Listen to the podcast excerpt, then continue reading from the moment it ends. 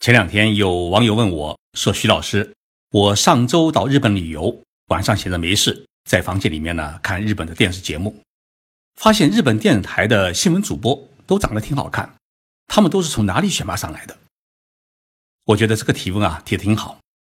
今天我们就来聊一聊日本各大电视台的新闻主播，他们都是从哪里来，又都嫁给了谁？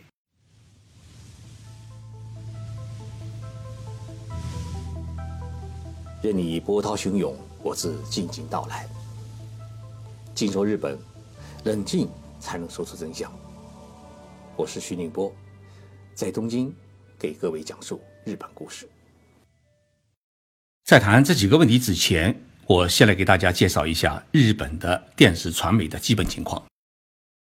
日本人到中国，打开电视机一看，眼睛就花，不知道看什么频道好。因为中国的电视频道啊实在是太多，单是中央电台就有十几个频道，如果加上全国各地的地方台和各卫视台，在中国啊，全国播放的电视频道呢至少有六七十个。但是在日本，全国播放的电视台有几家呢？只有六家。首先是日本的 NHK 电视台，它的标准称呼呢叫日本放送协会电台。除了 NHK 电视台之外呢，还有四频道的日本电视台，五频道的朝日电视台，六频道的 TBS 电台，七频道的东京电视台，八频道的富士电视台，其余的都是地方播放的电视台。像京都电视台呢，只有在京都才能看到；北海道电视台呢，只有到了北海道才能看到。那么这六家全国播放的电视台当中，有几家是日本政府主办的官方电台呢？严格说来啊，日本没有一家是日本政府主办的电视台。如果说有的话呢，那么就是算 NHK 电台。NHK 电台每年呢接受日本政府的补贴，大概是六千亿日元，也就是三百六十亿元人民币。NHK 电台为了保持自己新闻报道的中立性，它从来不做商业广告，也不接收任何企业的赞助。它的经费来源除了政府的补贴之外呢？就是向国民征收收视费，所以从这个意义上来讲，NHK 电台算是一家半官方的电视台，也是日本唯一的一家带有政府色彩的电视台。那么其他的电视台都是民间的电视台，也就是公司性质的电视台。那么也许会有听众朋友问：日本政府有这么多的钱，还有这么多的资源，为什么自己不办电视台呢？因为日本啊。在这个问题上面，他吃过苦头。在侵华战争和太平洋战争期间，日本政府呢控制了舆论。当时呢主要是电台和报纸，然而这些电台和报纸呢是完全按照政府的旨意对战况进行报道，因此蒙蔽了国民，也骗取了国民的知识，使得日本政府不断地发动一场又一场的错误罪恶的战争，最终让日本自己也沦落为。二战的战败国，正因为有这个教训，所以在战后，美国为首的联合国军呢，剥夺了日本政府的舆论的主导权。日本社会呢，也反对政府控制舆论，认为媒体的最大的职责不是替政府说话，而是应该代表读者民意来监督政府。所以，我们现在常常看到安倍首相，他每个月啊，总会出一个晚上，请各大媒体的老总们一起喝酒。向他们解释自己的政策思路，寻求媒体的理解和支持。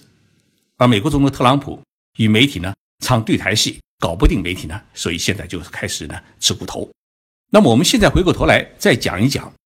日本各大电视台的新闻主播，他都是从哪里培养出来的呢？日本很奇怪的一点是，全国有这么多大学，居然没有一家是广播学院，也没有一家是电影学院。各大学当中呢，也没有播音专业。那播音人才都是从哪里来的呢？基本上都是从日本各著名大学的优秀的女生当中去选拔出来的，也有一部分呢是从记者转身过来的。日本各大电视台新闻主播的候选人呢，大多数是各大学的校花，因为在日本主要大学啊，每一年都有有学生自己组织起来来评选他们的校花。那么这些学生自己评选出来的校花，学业上大多数呢是学霸级的，长相呢大多数是美女级的。这些校花一旦诞生，往往就立即被各大电视台呢下了订单，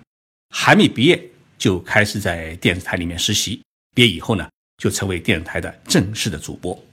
我有一个比较要好的朋友叫临江奈奈，临江的临呢是铃木的铃，江呢是长江的江，奈呢是无可奈何的奈，因为他的这个奈啊是两个字叠在一起，所以我经常叫他是临江奶奶。林家今年是三十六岁，现在是四频道，也就是日本电视台傍晚五点钟开始播出的新闻节目《News Eleven》的主播。林江是日本清大学经济学部毕业的一个高材生，因为他呢长得比较漂亮，而且看上去比较知性，加上会说英文和简单的中文，因此呢，大学一毕业就进了日本电视台。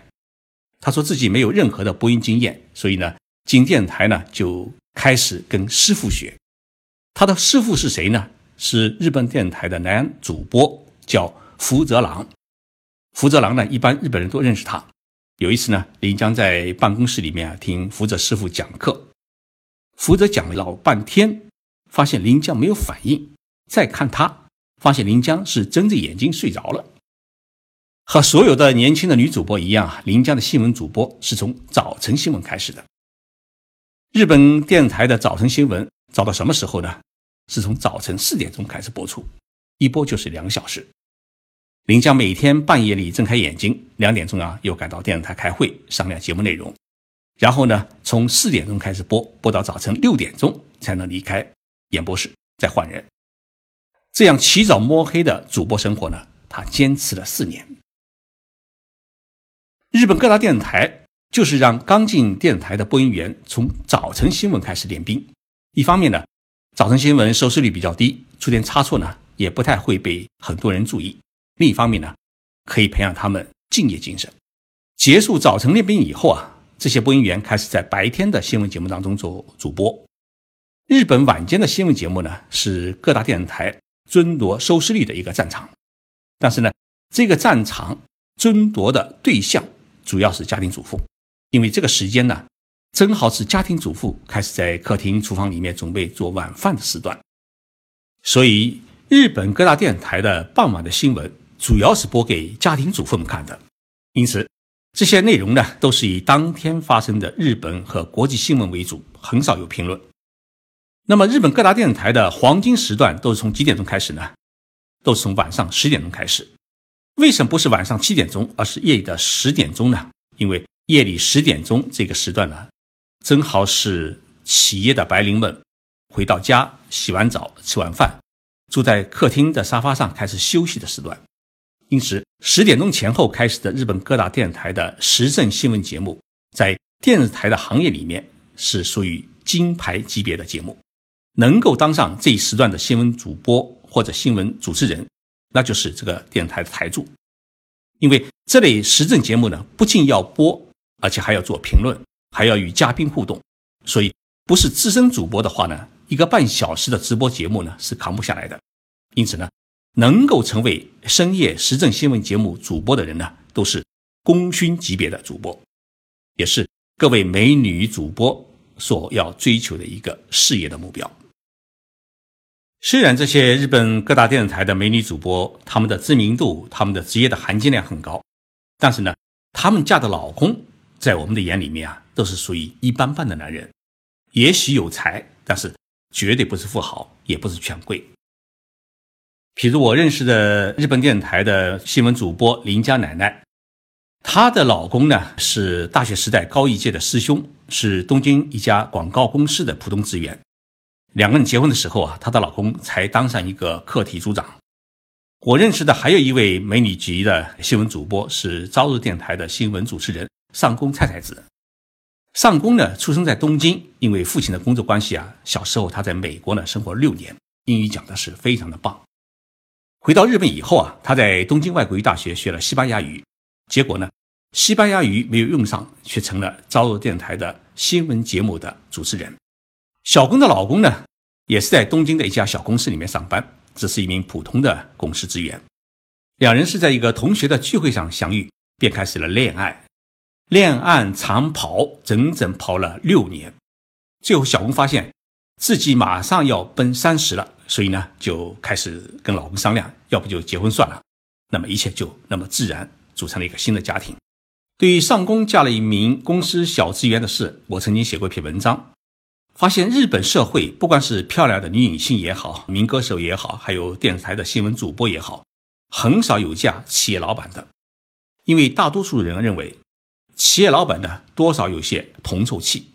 不属于他们的同路人，在他们的眼里，找一个志同道合的老公呢是最重要的。有没有钱，有没有房子，都是次要的。在泡沫经济时代，日本女性呢选择丈夫，往往是把高收入、高学历和高身材这三高呢，当做是最基本的标准。但是九十年代泡沫经济崩溃以后，日本社会一颗浮躁的心开始沉淀下来，人们不再考虑为了面子活给别人看，而是去寻找适合自己的生活方式。那一种质朴自然的东西呢，开始回归社会，回归每个人的生活当中。那么婚姻也是一样，不再追求虚荣，不再求高大上，而是寻找真情，过自己想过的生活。现在的日本女性的三高标准呢，已经换成了有共同的价值观、性格相符、有稳定收入这三点。也就是说，活得更踏实，也更接地气。所以，在一个物欲横流的社会里面。尤其是在经济不怎么景气的社会当中，日本的这些美女新闻主播能够回归爱情与婚姻的纯真本性，只要求与自己喜爱的人在一起，而不是趁机把自己卖一个好价钱，这是难能可贵的。就像临江奈奈、上宫菜菜子，作为知名度很高的美女新闻主播，明明知道自己的男朋友啊只是一个小小的公司的普通职员，但是呢，还是要嫁给他。不仅仅是因为自己爱他，更在乎于两人的共同语言和共同的理想。日本电视台的美女主播的故事我讲完了，大家如果来日本的话，打开电视机可以寻找我在节目当中提到的这几位美女主播，看看他们的形象，也看看他们的播音技术，给他们打打分。我下次遇到他们的时候啊，会把大家的评价告诉给他们，中国观众是如何看他们的。谢谢大家收听这一期的节目，我是徐静波，我们周六再见。